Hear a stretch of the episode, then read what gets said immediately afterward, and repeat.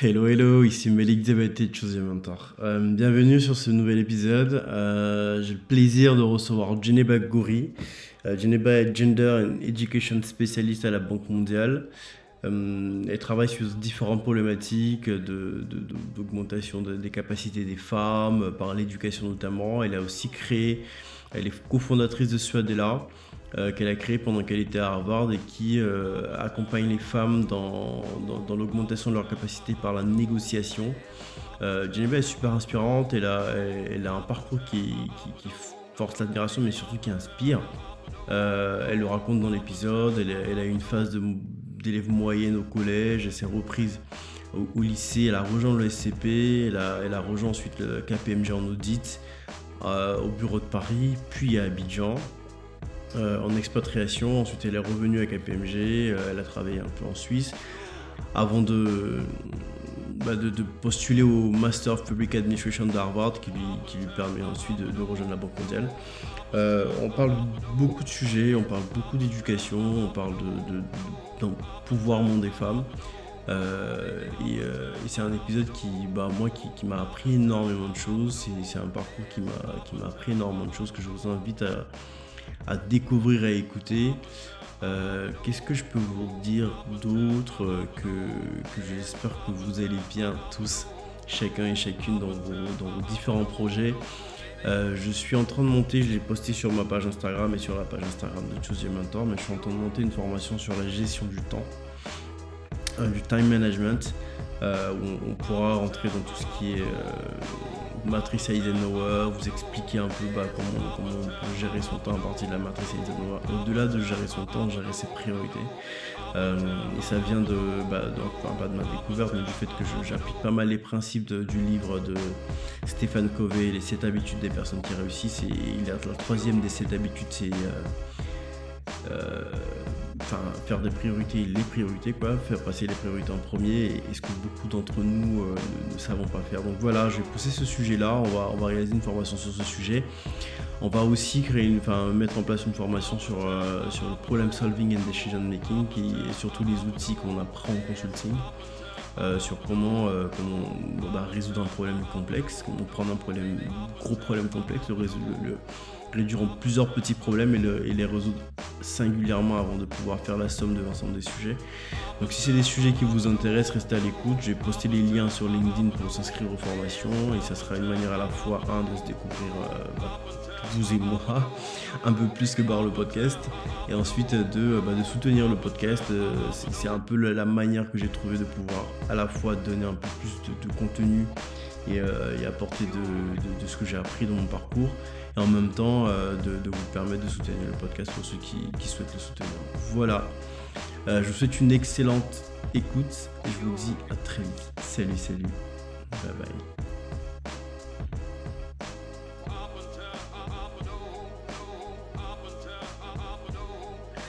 C'est go. Salut Geneva. Salut Malik très content de t'avoir sur Choose Your Mentor. Euh, ça fait un moment que je voulais t'avoir, que, que je voulais qu'on discute. Bon, ça a pris le temps que ça a pris, que, que je puisse te contacter. Et merci beaucoup d'avoir répondu favorablement. Euh, merci à toi. En, en, avec plaisir. au début, je vais te laisser te présenter, nous dire qui tu es, d'où tu parles, ce que tu as envie de nous dire, euh, ce qui te caractérise et, et que tu as envie de partager d'entrée avec, avec moi et les auditeurs et on continuera le, déroulé de l'interview. Ok, bah, encore une fois, merci beaucoup pour l'invitation, euh, d'autant plus que c'est un podcast que je suis pas mal. J'ai écouté plusieurs épisodes, donc je suis ravie euh, d'y participer en tant qu'invité. Alors, euh, pour me présenter assez brièvement, donc je vais dire que donc je suis actuellement spécialiste sur tout ce qui est éducation et problématiques en matière d'égalité homme-femme. Donc, je suis à la fois consultante pour une organisation internationale, mais je suis aussi entrepreneur social. Donc j'ai cofondé une organisation euh, qui s'appelle Swadela et qui travaille sur l'autonomisation des femmes en Afrique, plus précisément au Mali, par l'apprentissage des techniques de négociation.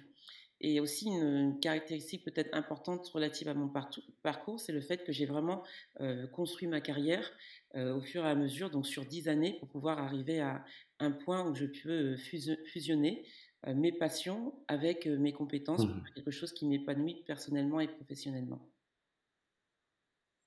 Mmh. OK, good. Heu, est-ce que tu enfin, peut-être qu'on en parlera après. Est-ce que tu veux disclose le l'organisation internationale pour laquelle tu travailles maintenant ou pas du tout? Alors oui, oui, je suis consultante, heu, pour le la Banque mondiale. Donc, je travaille principalement sur, des pays africains, donc certains dans le Sahel et puis d'autres, sur des projets régionaux dans d'autres pays d'Afrique. OK, good. Bon, on reviendra dessus.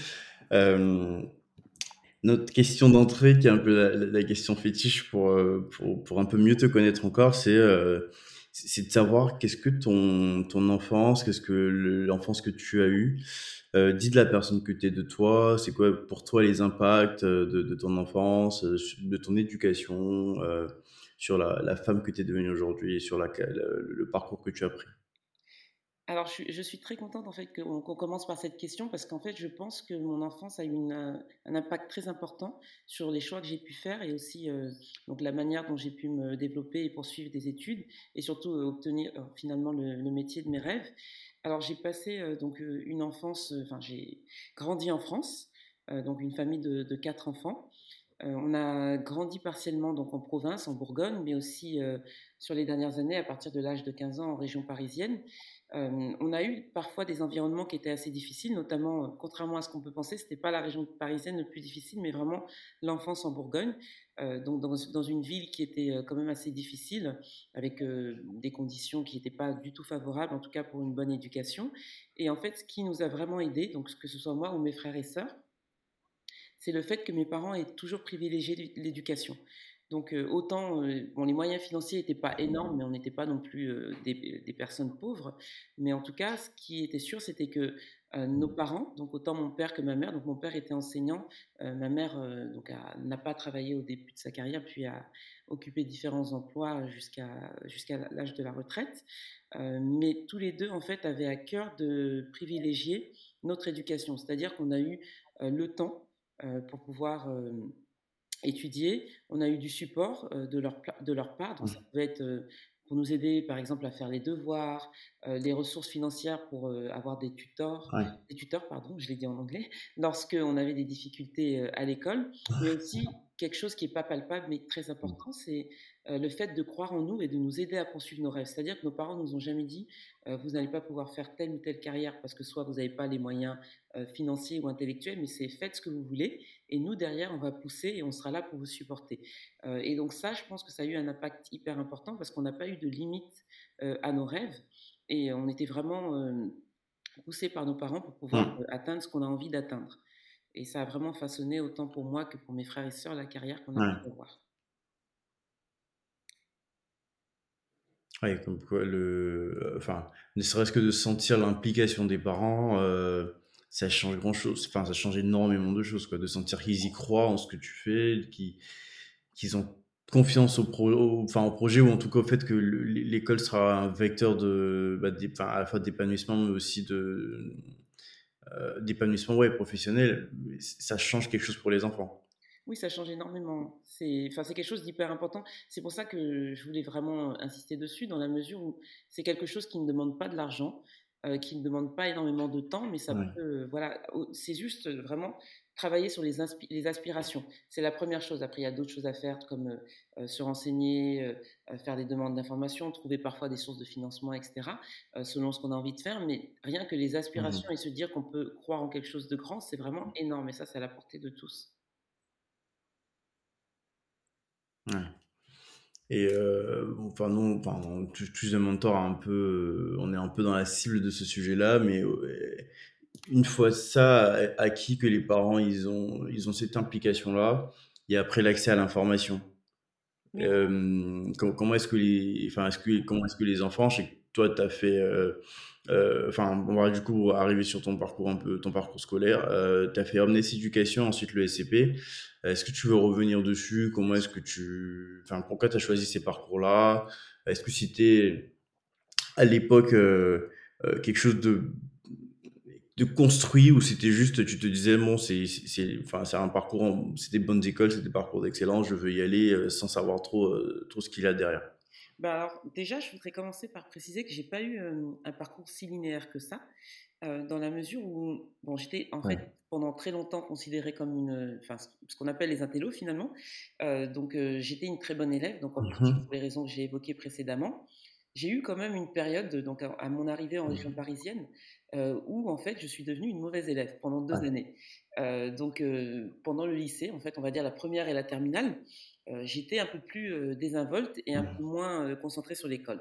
C'est important de le dire aussi parce que j'ai aussi envie que les, les gens sachent que on peut avoir des parcours qui soient pas linéaires, mais quand même arriver à finalement faire ce qu'on a envie, ce qui nous épanouit dans la vie. donc j'avais quand même acquis de très bonnes bases. J'ai eu une période où j'ai été un peu moins performante, ce qui fait que finalement, ben, ça a aussi impacté peut-être le début de mon parcours universitaire, on va dire. Donc, j'ai après le, mon baccalauréat, donc S, que j'ai obtenu, scientifique, j'ai rejoint une école de commerce euh, qui n'était pas forcément euh, euh, une école de la première ligue, comme on dirait aux États-Unis. donc j'ai rejoint une école de commerce qui est plutôt du type moyen, parce que bah, forcément on se basait sur les résultats de première et terminale, donc les seules deux années où j'avais pas aussi bien travaillé que le reste de ma vie. néanmoins, je pense que ça m'a fait vraiment réaliser que c'était important, enfin que l'école était importante et que finalement bah, des petites erreurs pouvaient impacter de manière durable notre, enfin en tout cas pas de manière durable, mais plutôt, on va dire, sur un, un court moyen terme, nos, nos, choix et puis les conséquences sur notre parcours universitaire. et donc, j'ai eu ce déclic où vraiment en école de commerce, je me mmh. suis remise très à fond. j'ai retravaillé, je suis redevenue la très bonne élève. Et donc, ça m'a permis bah, d'arriver à une d'arriver à rattraper finalement ce qui s'était pas forcément bien passé en première et terminale et de bah, pouvoir me remettre finalement à choisir et à reprendre le contrôle sur mon destin et ce que je veux faire. donc j'avais je m'étais orientée vers des carrières un peu plus finance. en école de commerce, donc dernière année de mon bachelor, j'avais fait une mmh. spécialité en finance. donc parce que j'aimais bien les chiffres, j'avais fait mon bac scientifique avec une spécialité maths, mais surtout parce que pour moi, c'était important d'avoir des métiers qui soient porteurs. C'est-à-dire que je trouve que c'est important de faire ce qu'on aime, mais c'est aussi important de sortir de l'école en ayant quand même quelque chose qui peut déboucher sur, sur un métier. alors j'ai donc j'ai conclu en fait mon école de commerce avec donc un stage assez long dans le contrôle de gestion. Donc je crois qu'il avait duré peut-être neuf mois. Et là, je me suis rendu compte, donc en faisant un peu de contrôle de gestion, donc j'étais en banque. Euh, j'ai démarré vraiment euh, à l'opposé de ce que je fais maintenant. Donc je m'étais rendu compte que premièrement, on apprenait énormément de choses, c'était enrichissant, mais mmh. que deuxièmement, euh, c'était pas forcément ce que je trouvais étant le plus concret, parce que je pense qu'on a tous des finalement des esprits et des cerveaux qui sont canalisés un petit peu et programmés différents. Il y a des personnes qui aiment être dans des choses plus abstraites et d'autres beaucoup plus concrètes. et je me suis rendu compte que finalement la banque, le secteur bancaire, n'était pas ce que j'avais envie de faire à long terme, même sur du moyen terme. Donc ça m'a motivé, puisque j'ai côtoyé en fait des auditeurs mmh. financiers lorsque j'étais en banque, ça m'a aussi motivé à m'intéresser au métier de l'audit. Donc pendant que je finissais mon stage en banque, au départ, je suis rentrée vraiment là-dedans en me disant, je finis mon stage, je performe et je travaille en banque.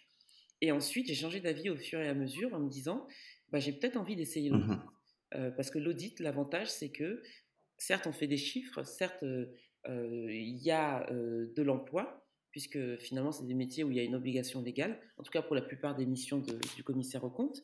Mais en plus de ça, ça me permet de voir plein d'entreprises différentes, plein de secteurs différents et plein de voilà d'activités et de métiers différents. Donc j'ai postulé pendant que j'étais en, contrôle de gestion à un master en audit et conseil. Donc là, j'ai intégré, donc j'ai été accepté à plusieurs écoles et j'ai décidé d'intégrer le SCP pour plusieurs raisons, hein, puisque c'était une école bon, déjà qui avait une bonne réputation, mais aussi qui était euh, bah, plus près de chez moi, donc ce qui me permettait aussi d'optimiser tout ce qui est transport et logement. Donc euh, euh, j'ai fait mon master à l'ESCP, et donc il y avait un, stage de... Ouais, Pardon?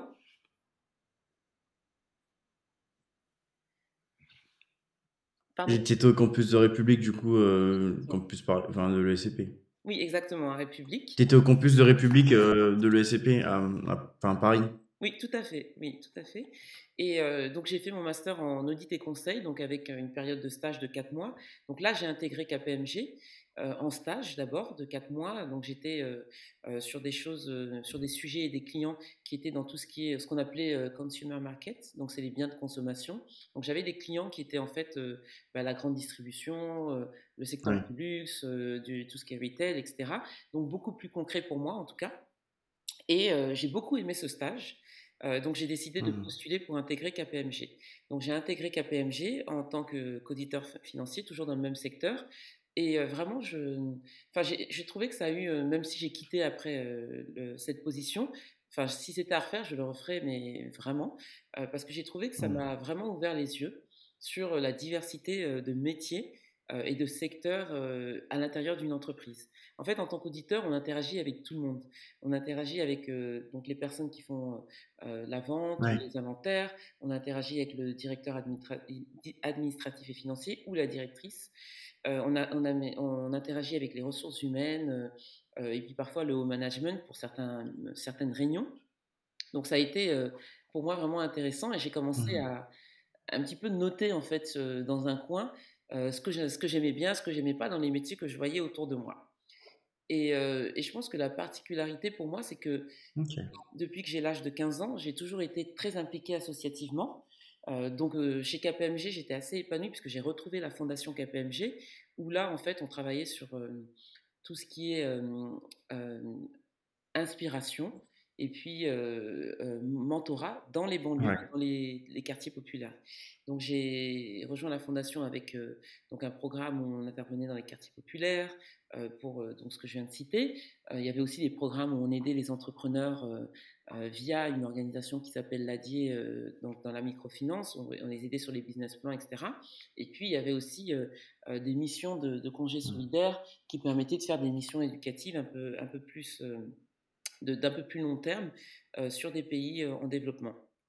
Et euh, ça me permettait vraiment d'allier à la fois ce que, ce que j'adore, donc mes passions pour le développement, l'éducation, etc., à un métier qui me permet aussi de, bah, de m'enrichir et puis de, de m'ouvrir l'esprit. Donc j'ai passé quatre années comme ça à, KPMG, donc avec cet équilibre entre, voilà, entre le, le travail et les engagements associatifs. Et en parallèle, j'étais toujours en train de me dire, mais comment est-ce que je peux faire pour vraiment fusionner mes mmh. passions avec mon métier? Et ça, c'était quelque chose qui trottait en permanence dans ma tête. Donc j'allais à beaucoup de forums sur l'humanitaire, sur le développement, sur les métiers qui ont du sens, etc. Et c'était mon obsession. ma mère me dit toujours, ça je l'ai oublié, que je lui disais parfois, j'ai besoin de faire du concret dans ma vie, j'ai besoin de faire du concret, et c'était vraiment le truc que je répétais en boucle. Et donc j'ai eu plusieurs rencontres qui ont été déterminantes et ça je veux aussi insister dessus parce que je pense que c'est important justement de contacter des personnes qui nous inspirent, de discuter. Parfois il n'y a pas quelque chose de concret qui ressort sur du court terme, mais à long terme c'est vraiment très intéressant puisque ça nous permet de, bah, de nous enrichir et d'enrichir notre réseau et notre réflexion. Et, et je pense que j'ai vraiment eu un déclic lorsque donc j'ai fait une mission donc avec une organisation de, de la BNP Paribas euh, qui s'appelait à l'époque Bénévoles sans frontières, euh, qui cherchait en fait euh, bah, des employés vraiment propres à la BNP Paribas. et l'objectif, c'était que ces personnes-là fassent du mécénat de compétences. Donc, elles utilisent leurs compétences généralement en finance au profit d'organisations à but non lucratif. Alors, moi, j'avais fait du forcing pour rentrer dans cette organisation. Il faut savoir que je suis quelqu'un qui force beaucoup. donc, qui était réservé aux, aux, employés de la BNP Paribas et j'avais demandé donc à l'époque la personne qui gérait l'association si je pouvais intégrer. et donc j'ai intégré l'association et quelques semaines après, on m'a proposé une mission mmh. d'audit financier, mais pour le secteur du développement et c'était au Congo Kinshasa. donc j'ai sauté, j'ai pris des congés, je suis partie au Congo et j'ai fait cette mission. Et en fait, durant cette mission, j'ai rencontré des auditeurs financiers qui en fait étaient basés à Kinshasa euh, pour euh, KPMG ou d'autres confrères et qui m'ont fait réaliser qu'on pouvait faire absolument ce qu'on voulait euh, tout en étant payé et en faisant à 100% de son temps. Parce que finalement, ce que moi j'avais pris comme du bénévolat durant mes congés, c'est ce que eux faisaient à temps plein dans l'exercice de leur fonction normale. Et je dirais que ça a été vraiment mon, mon moment de, de lumière et quand je suis rentrée à Paris, là, je me suis dit, en fait, il faut que j'aille en Afrique. je ne savais pas exactement quel pays, mais je savais que je voulais retourner sur le continent. Euh, d'abord pour pouvoir arriver à fusionner mes passions avec euh, mon métier, mais aussi pour pouvoir euh, m'épanouir personnellement, puisque ça me permettait aussi, moi qui n'avais encore jamais vécu en Afrique, bah, de me rapprocher un petit peu de mes racines. Par contre, j'avais été plusieurs fois dans mmh. plusieurs pays différents, mais je n'y avais jamais vécu plus de trois mois, on va dire. Donc j'ai, mmh. je me suis renseigné un petit peu sur ce qui se faisait en Afrique, et finalement j'ai décidé d'intégrer donc le bureau de KPMG en Côte d'Ivoire euh, et là, vraiment, ça a été. Euh, enfin, j'en parle avec beaucoup de nostalgie. Euh, je t'écoute. Vas-y.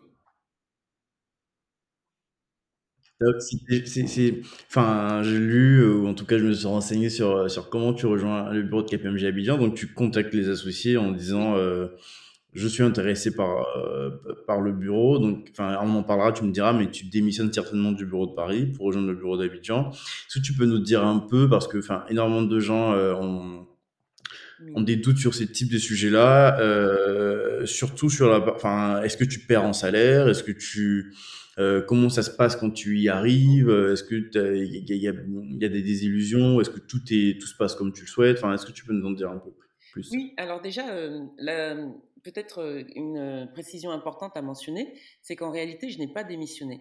C'est-à-dire que j'ai été vraiment fascinée par ce que j'ai pu voir, enfin, surtout en me renseignant sur la Côte d'Ivoire. Bah, le fait que non seulement on travaillait sur les sujets qui m'intéressent, mais en plus on le faisait sur plusieurs pays, parce que c'était un bureau régional, donc la possibilité de. Moi, j'adore voyager, donc d'aller dans plein de pays différents. Et ça, j'ai pas été déçue. mais quand j'ai contacté finalement Paris en leur expliquant mon, mon nouveau projet professionnel, au départ, j'ai eu de la réticence de leur part.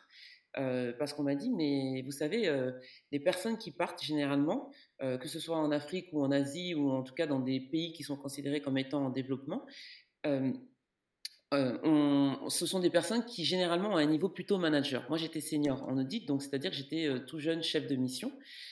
donc, on a, on a, commencé par me dire, fais attention parce que tu n'as peut-être pas l'expérience requise. Euh, j'ai dit oui, ok, et puis euh, je suis, ben, finalement, j'ai laissé mûrir ça, et ça trottait dans ma tête, donc j'ai réinsisté.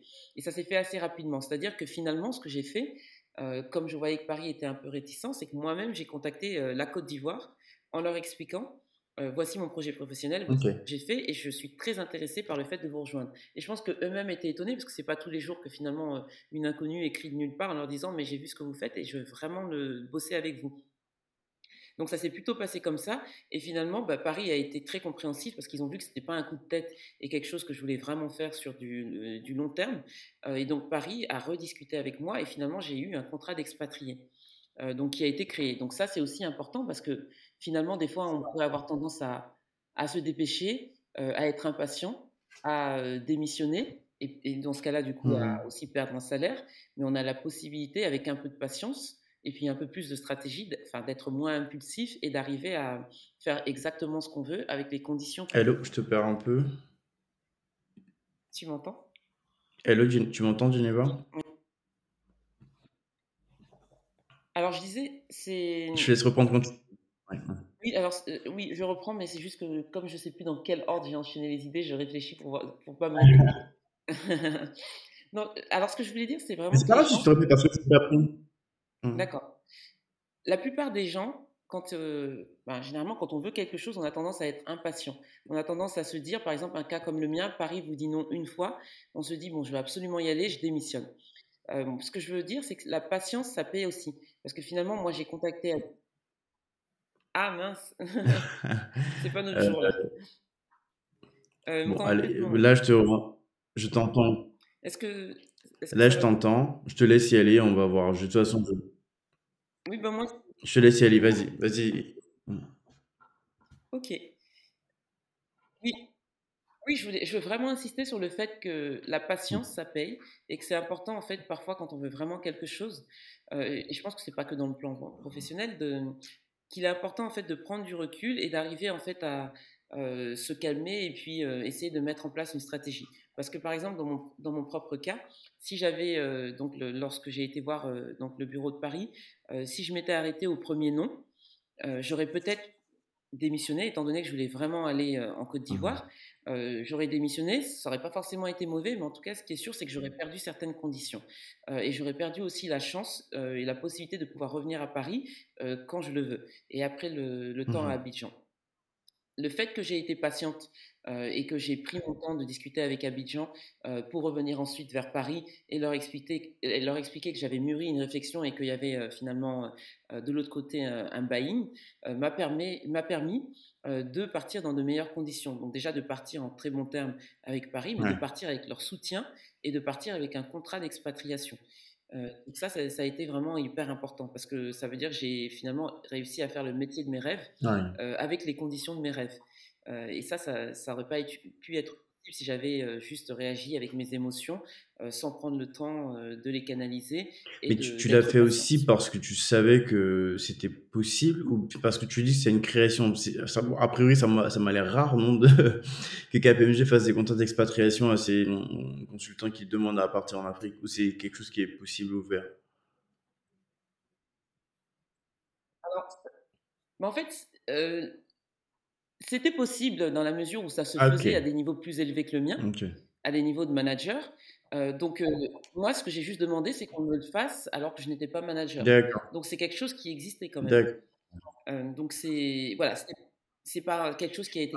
en fait, enfin, ce que adapté à toi. Ce que je vois dans les cabinets, c'est plutôt des contrats de, j'ai pas dit d'expatriation, mais plutôt de mobilité. C'est-à-dire qu'on te, on te un peu comme un mercato, on te donne au bureau de, je sais pas, d'Abidjan, au bureau de, de, Dakar, au bureau de, de Dubaï.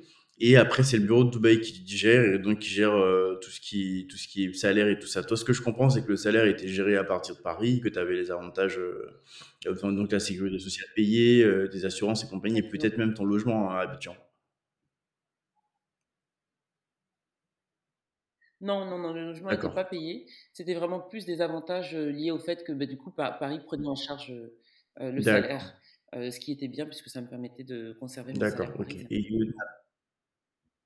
Donc c'était principalement ça. Et puis quand j'étais aussi expatrié, donc je devais rendre des comptes à Paris, ce qui fait aussi que bah, j'avais bah, j'avais un billet d'avion qui me permettait de revenir à Paris pour rendre des comptes et expliquer comment tout se passe. Euh, tout en aussi euh, profitant du moment pour voir mes proches. Et... Ok, parfait, très bien. Euh, du coup, ouais, tu, et tu parlais de ton expérience à Abidjan, de comment tu l'as vécu. je te laisse continuer, désolé de t'avoir interrompu. Oui, alors, comme je disais, au départ, j'en parle avec beaucoup de nostalgie parce que vraiment, pour moi, Abidjan, ça reste, bah, les trois années que j'ai passées, ça reste bah, trois des plus belles années de ma vie enfin à ce stade en tout cas, parce que je suis encore mmh. assez jeune, mais j'ai vraiment adoré dans la mesure où le job correspondait parfaitement à ce que je voulais faire, c'est-à-dire que j'étais auditeur mmh. financier, je faisais aussi un peu de conseil pour des projets humanitaires et développement, donc j'ai travaillé avec la plupart, on va dire, si ce n'est pas presque toutes les organisations internationales et une très très grosse partie des ONG mmh. locales et internationales, ce qui m'a permis de travailler dans plein de secteurs, avec plein d'acteurs. Donc ça pouvait être des acteurs euh, bon, euh, internationaux, mais aussi euh, soit français, soit italiens, soit de la sous-région, soit ivoiriens, etc. Donc j'ai beaucoup appris là-dessus. Donc en termes de culture de travail, en termes de secteur, puisque je pouvais travailler parfois dans la santé. On avait des projets, par exemple, lutte contre le VIH/SIDA, mmh. prévention, soins, etc. Donc ça, on en a eu pas mal. On a eu aussi des projets qui étaient plus sur l'accueil des réfugiés donc notamment avec les différentes crises, la crise centrafricaine, la crise du Mali, etc. ça pouvait être aussi des projets sur l'infrastructure. Donc c'est vraiment assez varié. Donc j'ai appris énormément de choses, énormément de, de, enfin j'ai vraiment mmh. gagné en compétences techniques parce qu'au-delà de l'audit, tu dois interagir avec les acteurs pour comprendre ce qu'ils te racontent. Tu dois aller faire des visites de mmh. terrain. Ça, ça a été vraiment génial. J'ai appris aussi ben, en termes de culture de travail parce que vraiment euh, j'ai trouvé que la culture de travail en France versus, euh, par exemple, en Côte d'Ivoire ou dans d'autres pays que j'ai fait en Afrique était très mmh. différente. Même le style de leadership. Et ça, c'est enrichissant parce qu'au départ, c'est parfois un choc quand on est habitué à une certaine culture. Puis après, on comprend qu'en fait, il n'y a pas de culture qui est bonne ou mauvaise, c'est que les cultures sont différentes et on se réadapte. Euh, j'ai aussi beaucoup aimé bah, le fait de voyager, puisque c'est finalement faire son métier apprendre tout en voyageant. Et j'ai enfin, énormément voyagé en Afrique. Je pense que j'ai dû faire peut-être 20 à 25 pays sur trois ans et de manière très régulière. Et, pour l'anecdote, enfin, mes amis et mes collègues disaient que finalement Abidjan était une, escale pour moi. et que parce qu'il m'arrivait parfois de revenir le vendredi, de prendre mes affaires et, et de repartir mmh. le samedi dans un autre pays. donc, ces aspects-là, ça a été vraiment très enrichissant. Euh, et, donc, après KPMG, enfin, après KPMG, donc bureau d'Abidjan, tu fais trois ans euh, et tu décides peut-être de revenir à Paris, non tu... Je vois KPMG Switzerland, donc. non, alors après Abidjan. Exactement. Ouais, tu es, bien renseigné sur mon parcours. Donc, après Abidjan, euh, trois ans, j'ai décidé de rentrer. Ah, il y a eu plusieurs raisons. Hein. Abidjan, moi, j'ai vraiment quitté avec un pincement au cœur parce que, comme je dis, c'était vraiment trois des plus belles années de ma vie. j'ai décidé de rentrer aussi pour des raisons personnelles parce que finalement, mes parents étaient en France, beaucoup de mes mmh proches et aussi de mes amis. J'avais vraiment aussi besoin de me rapprocher de la famille parce qu'il y a des moments où, avec tous les voyages et les missions, c'était très intense.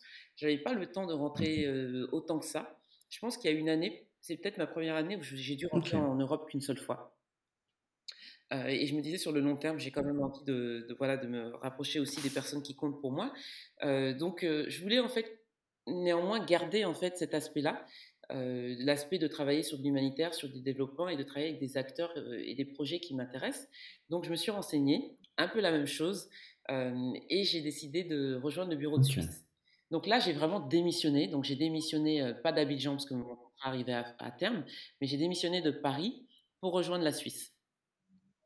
Et donc la Suisse, pourquoi? Parce que Genève, c'est la mmh. ville où on peut retrouver en Europe bah, tous ces, ces, dossiers, ces questions dans l'humanitaire et dans le développement. Voilà, c'est un petit peu ce qu'on dit entre guillemets la capitale de l'humanitaire et du développement, en tout cas en Europe. Donc je suis restée à peu près un an et demi, un peu mmh. moins de deux ans en Suisse, où j'ai refait le même métier. Mais là, c'était vraiment totalement différent. Euh, c'était plus Abidjan où je courais et je voyageais partout. J'ai un peu voyagé en Suisse, euh, étant mmh. basé en Suisse, notamment, j'ai découvert un petit peu euh, bah, l'Arménie, par exemple, d'autres pays euh, d'Europe et, puis de plutôt l'Est et le Moyen-Orient, enfin, où je Proche-Orient, où je n'avais jamais été. Mais sur l'aspect vraiment métier en lui-même, c'était assez différent puisque on avait beaucoup de contrats, même quand j'étais en Côte d'Ivoire, qui étaient gérés en Europe, donc par la France, par la Suisse, etc. Donc là, je me retrouvais de l'autre côté. Finalement, bah, je travaillais un peu plus sur euh, des, côtés qui étaient beaucoup plus administratifs, qui me dérangeaient pas parce qu'il faut aussi comprendre comment les mmh. choses fonctionnent. Du coup, les, euh, voilà, le, métier était assez différent. J'allais me retrouver à euh, voilà, gérer un peu plus la coordination, bah, plutôt faire les briefings à mes collègues, essayer de décrocher des nouveaux clients. Donc, il fallait aussi travailler sur ces capacités-là, un peu plus commerciales. Bien que à Abidjan, je l'ai mmh. fait aussi un peu. et je, dire, pour rejoindre le bureau de KPMG Suisse, tu fais quoi À peu près la même chose? Tu contactes les, les associés du bureau en leur disant euh, j'ai fait, j'ai bossé pour les organisations humanitaires, donc tu te rapproches à peu près de ce qui t'intéresse, à la fois de la finance, de l'audit, et en même temps des organisations internationales en faisant l'audit de ces organisations-là. Donc ça, c'est, enfin, je veux dire, c'est super pour toi. Mais en même temps, euh, tu, comment tu fais quoi? Tu, tu, les contactes, euh, tu leur expliques un peu ton projet, euh, ça match ou, ou c'est juste une, une opportunité que tu as différente? Alors, je les contacte, mais c'était plus la même chose parce que, étant donné qu'à Abidjan, on travaillait déjà avec eux, là, on avait, j'avais plusieurs, plusieurs points d'entrée. donc, j'avais déjà bah, l'équipe de Paris avec laquelle je travaillais beaucoup travaillé avec eux, j'avais moi-même un petit peu travaillé avec eux. Donc, et puis j'avais aussi le soutien d'Abidjan. il faut savoir que la personne avec qui je travaillais, donc l'associé qui s'occupait de tout ce qui est humanitaire et développement, était quelqu'un qui s'intéressait énormément à la carrière de ses collaborateurs. Donc, c'est-à-dire que même si je quittais Abidjan, bah, lui, il voulait être sûr que là où j'aille, je sois dans les meilleures conditions possibles. Donc, c'était pas, je pars, je pars d'Abidjan, donc c'est terminé. Donc, j'ai eu son soutien. Et puis, euh, et puis oui, euh, j'avais déjà un petit peu de contact, donc ça s'est fait un peu plus facilement. et donc la Suisse, donc oui, ça a été des entretiens, et puis quand on est déjà dans le circuit, c'est beaucoup plus facile. Donc des entretiens avec les associés, avec les ressources humaines, mais, mais c'est vrai que ça a été plus facile parce que j'avais déjà peut-être, je ne sais plus combien, mais 6-7 ans d'expérience derrière moi dans la même boîte, mmh. même si c'était dans des pays Différent. Mmh. Et, et oui, du coup, du coup le, le, job était assez différent, mais ça me permet aussi, par exemple, de mieux comprendre les dynamiques politiques. Euh, ça m'a permis de mieux comprendre, euh, par exemple, on parlait de comment les fonds sont attribués sur différents projets. ça m'a aussi permis de mieux comprendre ben, qu'est-ce qui compte pour les donneurs de fonds, les mmh bailleurs, les donneurs de fonds. Donc j'ai, enfin, ça m'a enrichi. En fait, ça m'a donné le bout de la chaîne qui me manquait quand j'étais vraiment la tête dans le guidon, à faire juste, à sillonner un petit peu l'Afrique en faisant mes audits de projets mmh, humanitaires et développement. Good. Et, et, donc à ce moment-là, que je pense la, la graine Harvard commence à, à germer, non? Oui, exactement. Alors en fait, la graine Harvard germait déjà quand j'étais en Côte d'Ivoire. En fait, c'était pas Harvard en réalité, pour être tout à fait honnête. C'est juste que je m'étais dit, mais comment est-ce que je vais faire pour. Euh, pour aller plus loin. En fait, j'adorais l'audit, mais je me disais, je peux aller de l'autre côté. C'est-à-dire, exactement, pour aller plus loin. C'était un début, et je me disais, mais en fait, ce qui peut être bien, parce que j'ai eu des frustrations, et ça, c'est important de le, dire, quand on audite, on voit énormément de choses, donc c'est hyper enrichissant, mais par contre, on n'a pas notre mot à dire sur ces choses-là. L'auditeur, son rôle, c'est de dire, est-ce que euh, le projet a été implémenté conformément à ce qui était prévu dans l'accord de financement entre celui qui donne l'argent et celui qui implémente. Donc moi, je vais vous dire, OK, euh, vous deviez faire, euh, euh, parlons d'un projet de réfugiés, vous deviez construire, je ne sais pas, ces logements temporaires, vous les avez faits, c'est bon. vous deviez mettre un certain nombre d'enfants à l'école, vous l'avez fait. mais moi, en fait, étant donné que j'étais hyper intéressée par les projets, j'avais besoin de faire plus. Je m'étais dit, bah, par exemple, si je vois que bah, j'avais vu, par exemple, c'est pas uniquement dans le cadre du travail, hein, c'est aussi des choses que je voyais à côté, puisque j'étais aussi euh, un peu appliquée associativement quand j'étais à Abidjan, les fois où j'étais là en tout cas. Et parfois j'avais des frustrations. Par exemple, je me disais pourquoi est-ce que les politiques éducatives euh, ne prennent pas suffisamment en compte la question du genre? Parce qu'on dit que les filles euh, ne vont pas assez à l'école, mais en même temps, bah, on a encore beaucoup d'écoles où on n'a pas de toilettes séparées, on n'a pas d'eau courante, et finalement, les menstruations sont une grande cause de décrochage scolaire pour les adolescentes. Donc voilà, si je veux avoir mon mot à dire, il faut que je passe côté, du côté de ceux qui implémentent.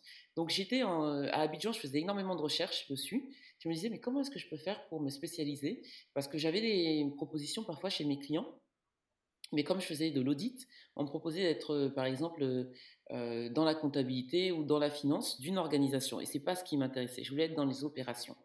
Donc je faisais des recherches en me disant, comment est-ce que je peux faire un, je sais pas, un MBA en humanitaire ou un MBA en développement, ce qui n'existait absolument pas. Euh, donc j'ai passé du temps à rechercher, pareil à me renseigner, à discuter avec des gens, puis je me suis rendu compte que ce que je cherchais, c'était en réalité un MPA, donc euh, Masters in Public Administration. Euh, et donc là, j'ai commencé à regarder à Abidjan, puis je vois en fait tout ce qu'il faut faire en me disant bah il faut passer le GMAT ou le mmh GRA et toutes ces choses-là. Je me dis mais avec la, la vie que j'ai entre les voyages plus le temps où je suis à Abidjan, c'est Abidjan ça mmh. bouge, il y a plein de choses à faire. Je m'étais dit bah je pourrais pas. Et surtout qu'à Abidjan, j'avais une autre passion à côté, c'est que j'ai sillonné la Côte d'Ivoire. donc le temps libre que j'avais, c'était pas pour ça. Donc je me suis dit bon, je l'ai gardé dans un coin de ma tête en me disant ok, ça a l'air top, mais en réalité non, je peux pas le faire. Je peux pas en fait sacrifier mon temps libre pour aller euh, travailler le GMAT alors qu'il fait 30 euh, degrés et qu'il y a plein de choses à faire et que j'ai toujours pas été euh, voir les cascades de l'autre côté.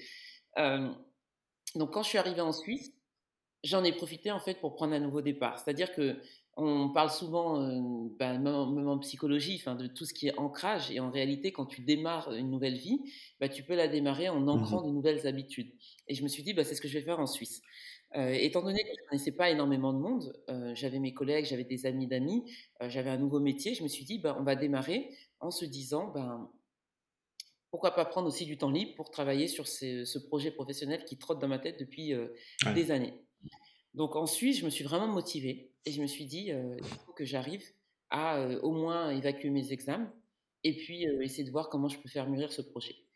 Et en fait, plus le temps passait en Suisse, plus je me disais, mais en fait, c'est top parce que je me rends compte que je suis en train de, de faire un complément de ce qui me manquait, euh, des aspects que je mmh. n'avais pas vus, mais en même temps, ça me, ça me fait aussi réaliser qu'il faut que j'aille plus.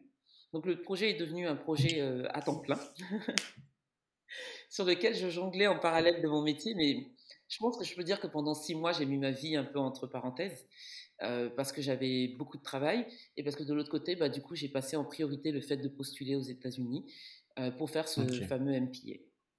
Et je postulais dans cinq écoles. je postulais en parallèle à des bourses et ça, j'insiste dessus. en parallèle. D'accord. parce que quand on a les écoles et les admissions, il est trop. Ah ouais? Ok. Ok, mais quand, quand tu postules au boost, du coup, tu te dis juste que tu es en train de postuler pour euh, des écoles sans dire exactement laquelle, ou tu, tu précises quand même euh, les écoles dans lesquelles tu postules? Alors, quand tu postules la plupart des bourses, toutes celles auxquelles j'ai postulé, tu devais indiquer les écoles auxquelles tu postules. Et donc, tu étais euh, parfois admis en bourse sous réserve que tu sois admis dans l'une des, bon, pour moi, des cinq écoles, parce que j'avais postulé à cinq écoles, auxquelles tu as postulé.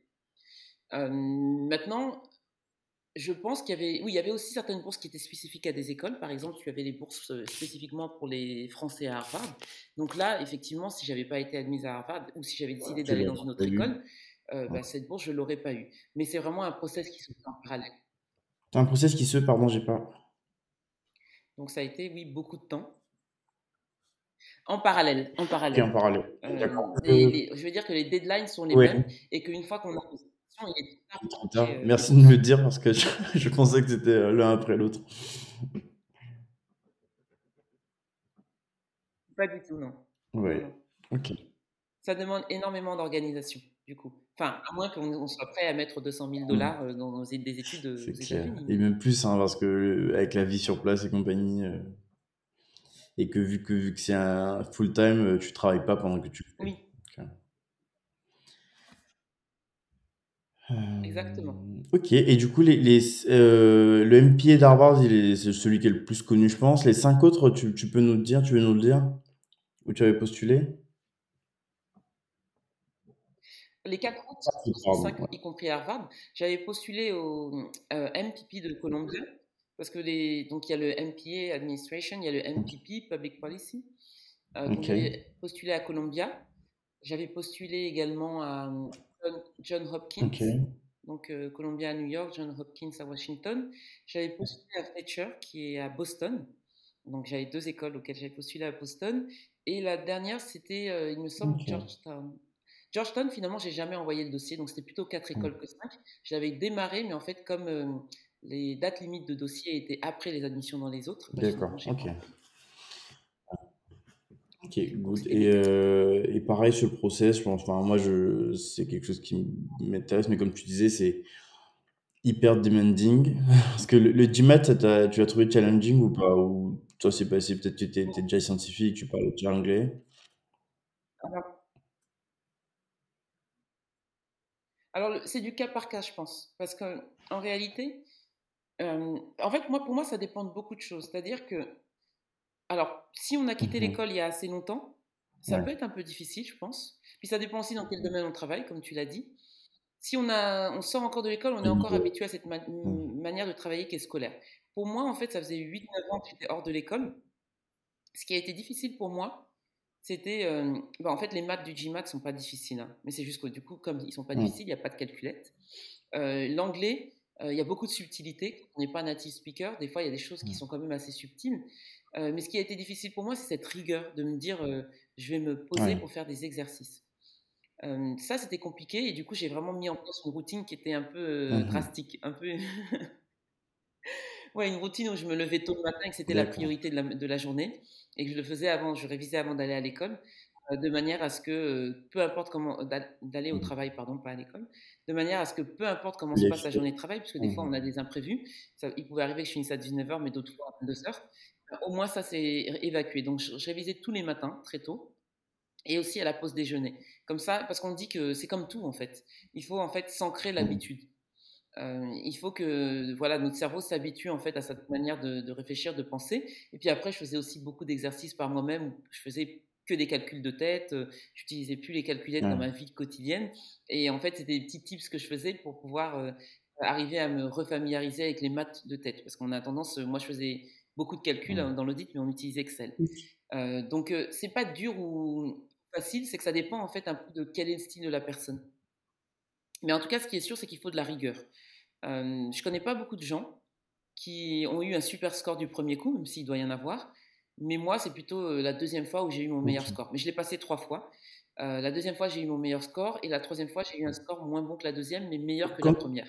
Donc, je me suis dit aussi, arrête-toi au bout d'un moment. parce qu'il ne faut pas. Quand tu dis, enfin, est-ce que tu veux nous dire, même si c'est pas exactement le score, mais la tranche? De ton score au GMAT? Alors, tu, sais que je me rappelle. Okay. En fait, c'est même pas que je veux pas te dire, c'est que je me rappelle plus. Ça fait tellement longtemps. Euh, GMAT, c'est sur 700 et quelques. 720, 730. Ouais, je crois que j'ai dû avoir dans les. Euh...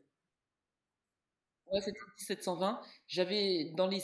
Enfin, j'avais dans les hauts ou du, du 600, okay. mais je n'avais pas atteint les 700. 680, 660 par À peu près, c'est ce que, c'est ce que les. Ouais. Enfin, euh, Harvard, ils, ils regardent, enfin, ils disent qu'ils regardent à partir de 680, euh, mais que en dessous, c'est pas, c'est pas éliminatoire, mais euh, 680, c'est bien, quoi.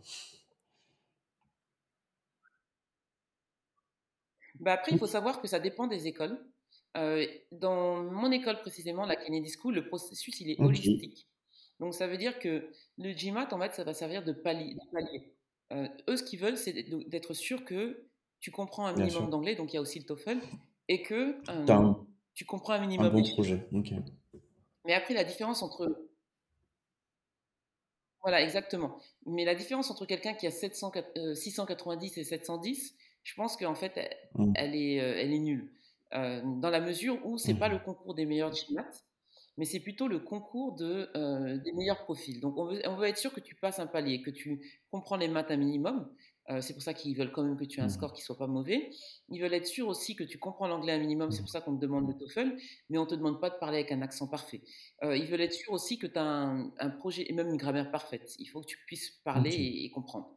ils veulent être sûrs aussi que de l'autre côté, tu as un projet euh, professionnels qui, qui, tiennent la route et que ton passé aussi parle pour ton futur.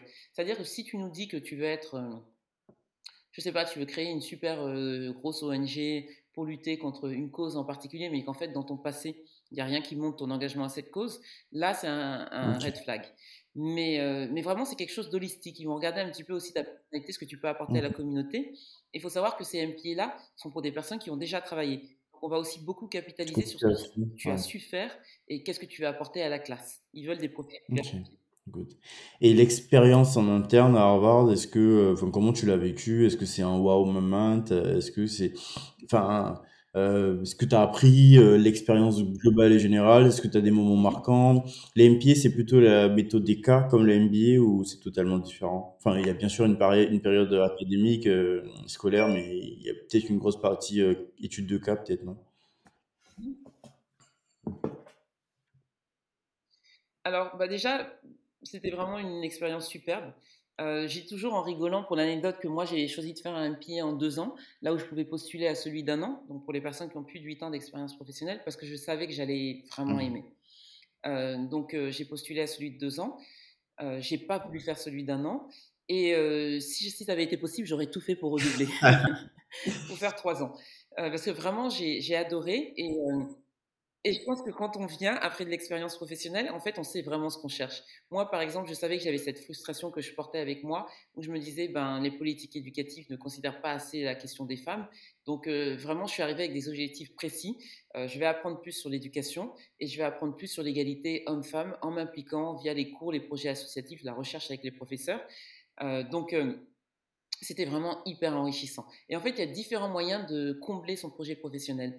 Euh, il y a les cours, ça c'est le moyen vraiment euh, droit au but, mais il y a aussi euh, tout ce qui est activité de recherche, activité associative, l'organisation de conférences, hum, l'implication dans des projets qui travaillent sur ces questions en particulier, et puis tout simplement les camarades, apprendre des expériences des camarades et de celles des professeurs.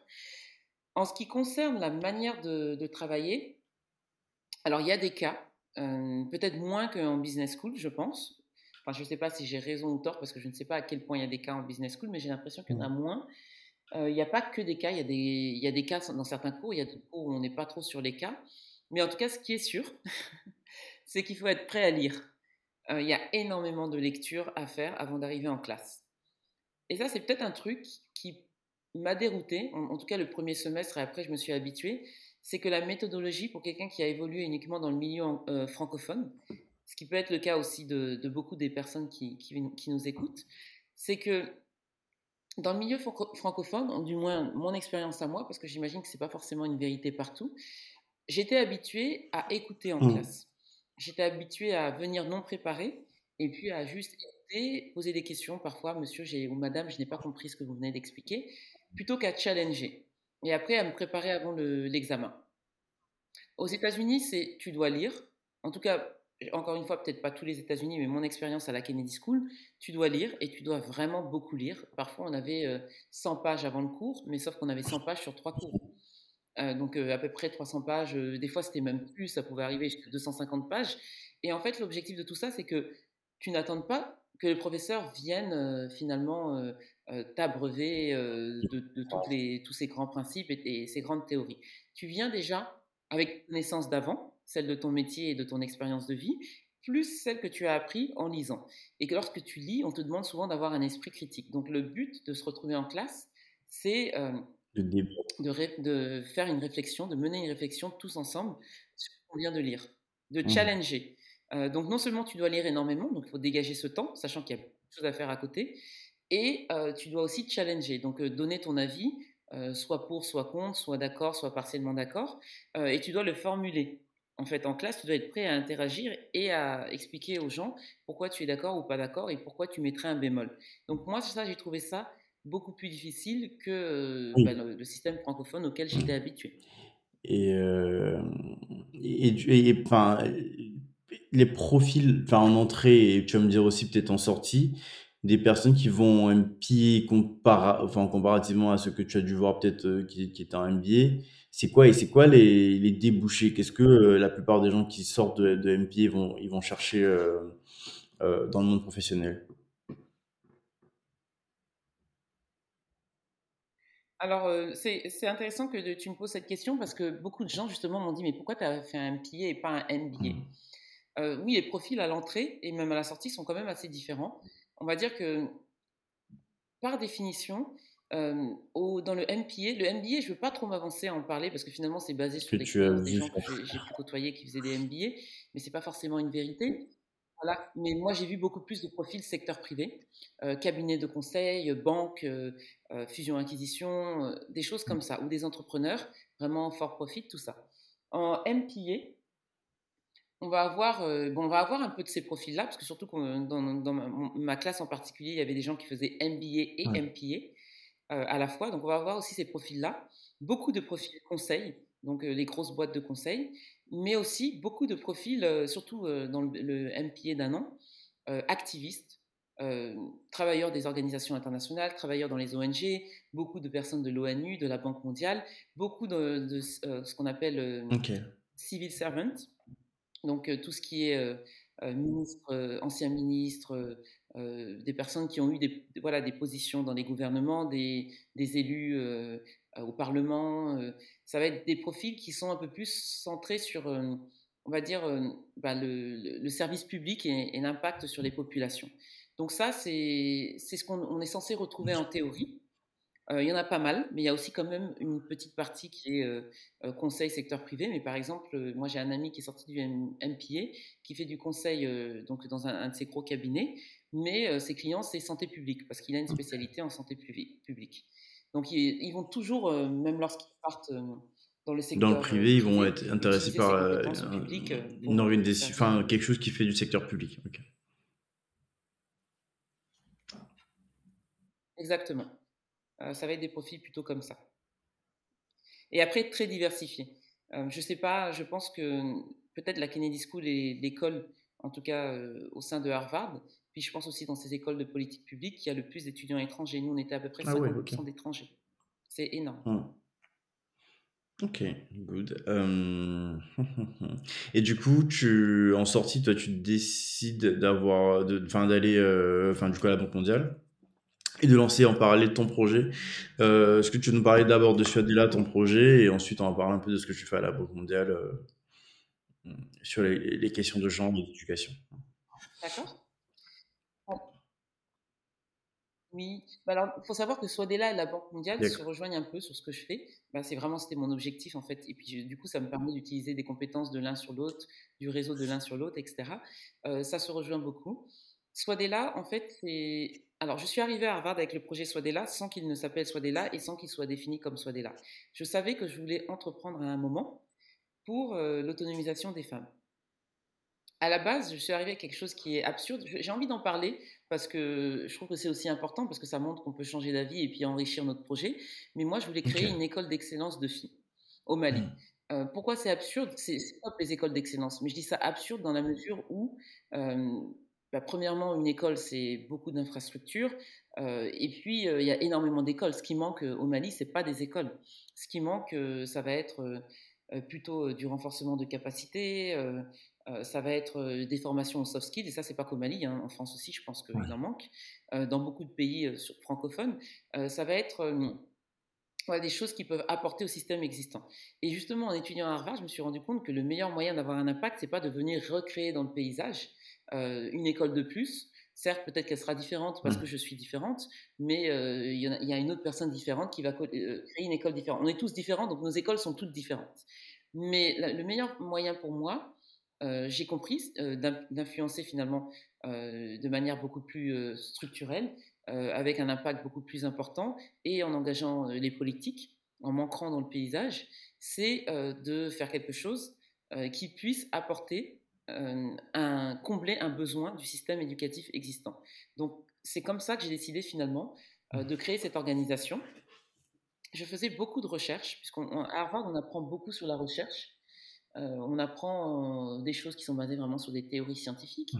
Donc j'ai fait, euh, voilà, j'ai pris ce cours de négociation, euh, j'ai aussi pris des cours de leadership et de pas mal de soft skills, et je me suis rendu compte que finalement le développement des soft skills, donc chez les hommes comme chez les femmes, pouvait permettre de prendre confiance en soi, de s'autonomiser et d'augmenter ses aspirations.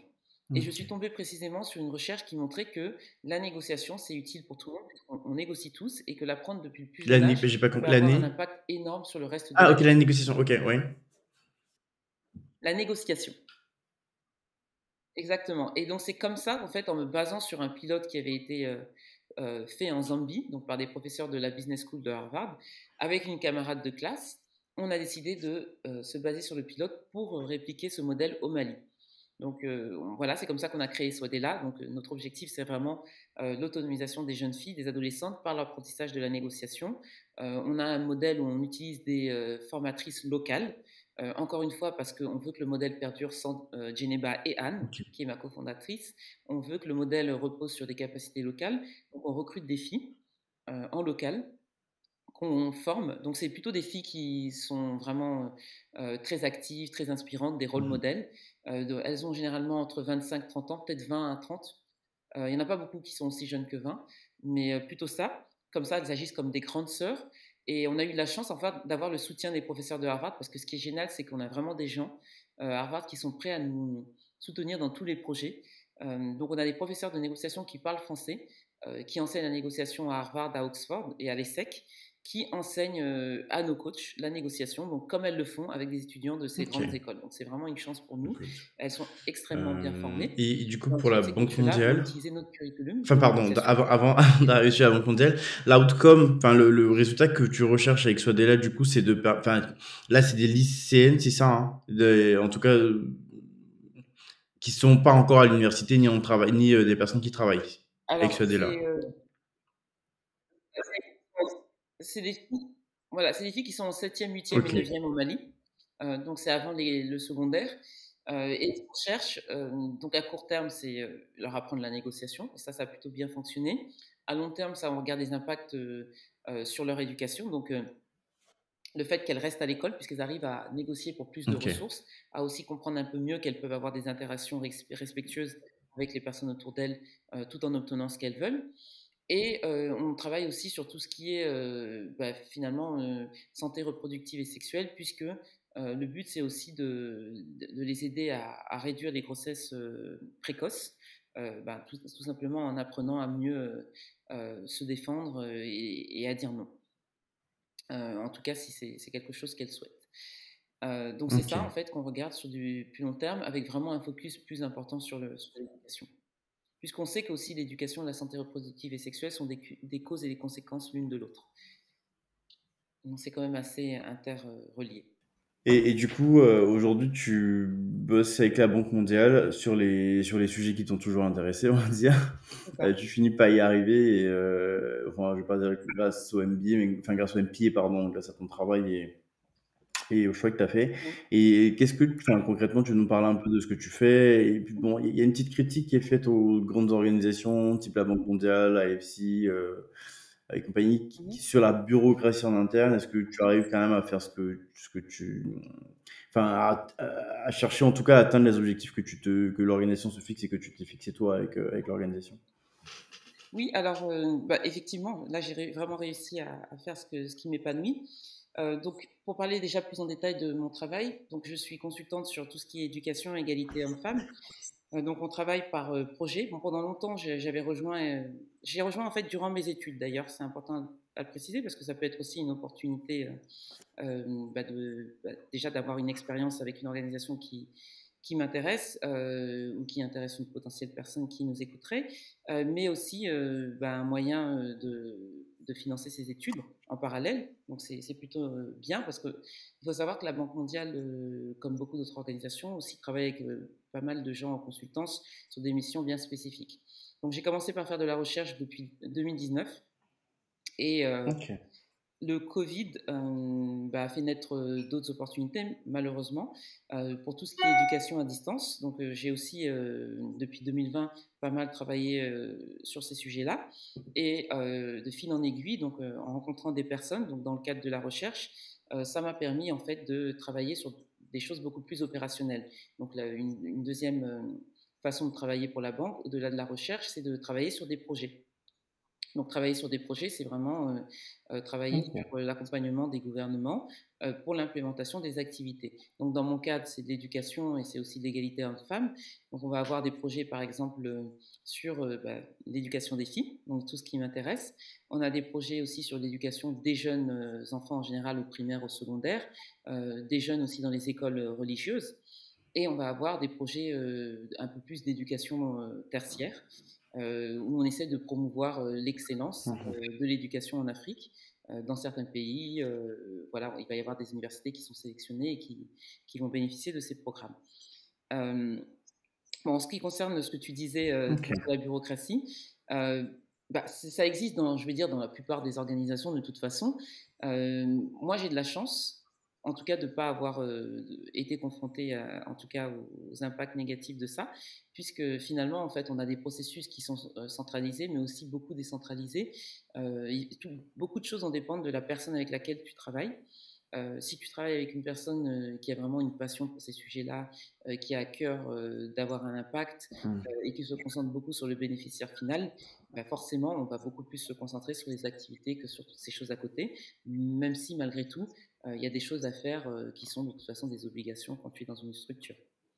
Euh, donc moi, ce qui me plaît vraiment et qui m'épanouit, c'est cette possibilité d'être vraiment centré sur, le, sur le, la personne qui bénéficie du projet et d'arriver à proposer aussi des... Parce que finalement, il y a des projets qui sont designés, mais il y a différentes manières de les implémenter. Donc pouvoir proposer des idées basées sur de la recherche ou sur de l'expérience pour implémenter au mieux les projets, c'est aussi enrichissant. Parce qu'en fait, on travaille main dans la main avec les, les partenaires d'implémentation. Bien sûr, ok. Et Enco Éducation, tu le vois passer ou pas? Ce que c'est Pardon?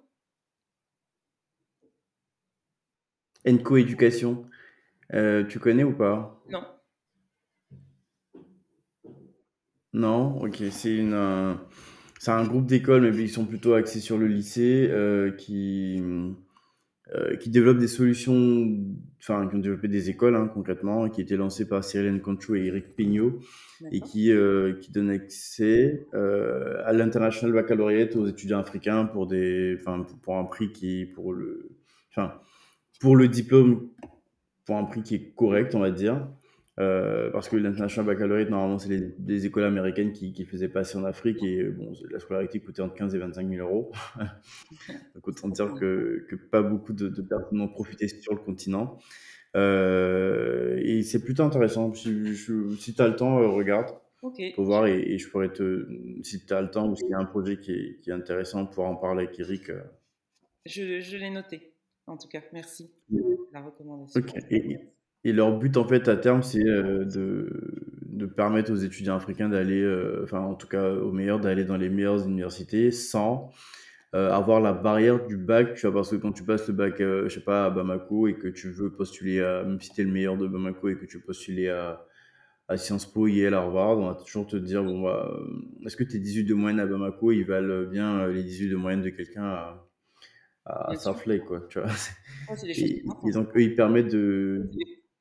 Ouais, ouais, bien sûr. Et, eux, ils permettent d'équilibrer un peu ça et, euh, et, de se dire, non, non, il a la moyenne de l'international baccalauréat et que c'est le même bac que ah, que tous les étudiants africains, euh, américains partout dans le monde passent et donc euh, il est totalement euh, légitime. Okay. Ah, c'est top, c'est un super projet. Ouais, ça marche. Bah, merci beaucoup Geneviève, on va arriver sur la fin euh, des questions. La première que je vais te poser, c'est est-ce que tu as un, as un échec qui t'a marqué et qui a un peu changé les choses pour toi et que tu as envie de partager alors oui, je pense que c'est celui que j'ai présenté au départ, donc je ne vais pas le représenter en détail, mais je pense que vraiment pour moi le fait euh, d'avoir eu cette période au lycée où je me suis rendu compte que euh, lâcher un petit peu mes études pouvait avoir des conséquences euh, bah, sur ce que je peux faire après, sur mes études supérieures et ma carrière, ça a été une douche froide. Et c'est ce qui m'a remotivé en me disant mais l'éducation mmh. c'est hyper important. En fait, je considère qu'il y a différentes manières d'être épanoui, mais que forcément euh, le job qu'on a aura un impact hyper important sur notre épanouissement. Et beaucoup de gens, en fait, autour de moi, euh, ce que j'ai mmh. pu voir, en fait, les années précédentes, un peu moins maintenant, parce que comme j'ai changé de secteur, j'ai aussi changé de, euh, de fréquentation finalement au quotidien. Mais je trouve que beaucoup de gens ont tendance à mmh. avoir le job comme 80% de contraintes et 20% d'épanouissement, alors qu'en réalité, on peut inverser ce, ce ratio-là. et donc, pour l'inverser, il faut vraiment il faut vraiment s'accrocher et puis ne pas laisser tomber euh, des points euh, qui peuvent être importants, enfin les, points d'inflexion en fait, là où tout peut changer. Oui, ah, donc un livre que j'ai beaucoup aimé, c'est le livre euh, Option B donc de Sheryl Sandberg, qui était la CEO de Meta, de Facebook à l'époque. j'ai beaucoup aimé ce livre parce que j'ai trouvé que c'était un bon modèle de résilience un bon modèle de résilience, non seulement sur le côté professionnel, mais aussi sur le côté personnel. il y a beaucoup de choses que j'applique encore à l'heure actuelle, que j'ai apprises dans ce livre. j'ai trouvé que ce qui était intéressant, c'est qu'elle a coécrit avec Adam Grant, donc qui est ce sociologue qui est assez connu sur les réseaux sociaux. Et pour moi, qui a des, vraiment des analyses qui sont souvent très pertinentes, c'est quelqu'un dont je suis beaucoup en fait les, les écrits. Et, et j'ai beaucoup aimé ce livre parce que j'ai trouvé que il y avait une part de choses qui paraît un peu logique, mais qu'on a besoin de réentendre, parce que des fois, il y a des choses logiques qui sont intéressantes à réentendre et qu'on assimile mieux quand on le voit écrit noir sur blanc. Et puis aussi, il y avait beaucoup d'exemples de vie privée et de vie professionnelle qui me parlaient. Et donc, c'est un livre auquel je me réfère régulièrement. Enfin, je veux dire, c'est un livre qui m'a tellement touché. Après, je l'ai lu dans une période de grande vulnérabilité, puisque c'était après le décès de mon père. Mais je pense au-delà de ça, c'est un livre qui m'a beaucoup touché. il y a vraiment beaucoup de passages que j'ai trouvé marquants, qui m'ont fait pleurer et qui m'ont fait un petit peu comme, enfin, aha moment, comme disent les Américains, qui m'ont vraiment fait des révélations. Donc c'est voilà, c'est le livre que je recommande en tout cas. Ok, je suis déjà en train de le checker sur Amazon. Par contre, moi j'ai lu euh, Lénine. Ah oui. Toujours de Sheryl Sandberg aussi, qui, qui, est très inspirant et qui a qui, a un peu lancé toutes les communautés euh, Linine à travers le monde, qui sont des communautés d'entraide féminine et de, enfin, de mentorat et même de sponsorship. Oui. Donc moi, je, que, quand, enfin, j'ai, j'ai, à chaque fois que je vois une, bah, une femme inspirante et j'en vois beaucoup, j'ai, enfin, que je peux me permettre, je dis toujours de, bah, de, de lire Lénine parce que c'est vraiment euh, super intéressant. On me l'a beaucoup recommandé aussi. Il faut que je l'achète là. Je vais me décider aujourd'hui, mais je l'avais pas encore lu celui-là. Ok. All good. Euh, normalement, c'est tout bon pour moi. Euh, Geneba, est-ce que tu as un mot de la fin, quelque chose que tu veux nous Oui. dire, euh, partager avec la, avec la communauté, avec les personnes qui nous écoutent? Ok, bah, déjà, merci beaucoup Malik de m'avoir invité à, ce- à podcast plaisir. encore une fois, parce que pour moi c'est un très grand honneur, euh, voilà, d'avoir l'occasion de partager mon parcours. Le mot de la fin, j'ai envie de donner un conseil aux jeunes qui Mm. nous écouteront. Je pense que c'est vraiment hyper important euh, pour, pour chacun d'entre nous de se dire qu'en fait cet équilibre, parce que beaucoup de gens voient le travail comme une contrainte, mais cet équilibre entre euh, euh, le travail et le plaisir, on peut le trouver. C'est-à-dire que je pense qu'il y a tout un chemin d'exploration euh, à faire pour savoir quelles sont nos passions euh, et comment est-ce qu'on peut essayer de fusionner au maximum les passions et le travail. Euh, bon, il y a des choses qui sont pas forcément réalisables. C'est, clair que si j'ai 35 ans, je vais pas devenir euh, euh, footballeur professionnel au dernier moment, mais vraiment dans le dans le raisonnable, je pense qu'il y a vraiment beaucoup beaucoup de, de façons euh, d'avoir un travail qui est à la fois utile, euh, qui est à la fois euh, euh, plaisant, qui nous permet d'avoir un impact sur la société et aussi euh, euh, qui nous permet d'exploiter des passions et des compétences. Donc euh, j'invite euh, les, les jeunes en tout cas à faire cette recherche euh, parce que je pense que c'est vraiment aussi une clé de, de l'équilibre et du bonheur au travail. Ok, super. Merci beaucoup, Geneva. Moi, j'ai passé un super moment d'échange euh, avec toi et j'ai appris énormément de choses. Et, euh, et donc voilà, je te remercie encore d'avoir bah, accepté et d'avoir partagé tout ça avec nous. Et, euh, et au plaisir de prendre un café quand on à Paris tous les deux ensemble. Merci infiniment à, à toi Malik en tout cas, ça m'a fait très plaisir aussi, c'était un très bon moment. Ça m'a rappelé beaucoup de souvenirs et ça m'a replongé dans, dans pas mal de choses de mon parcours. Merci pour l'invitation. Avec plaisir. Merci. À, à très bientôt.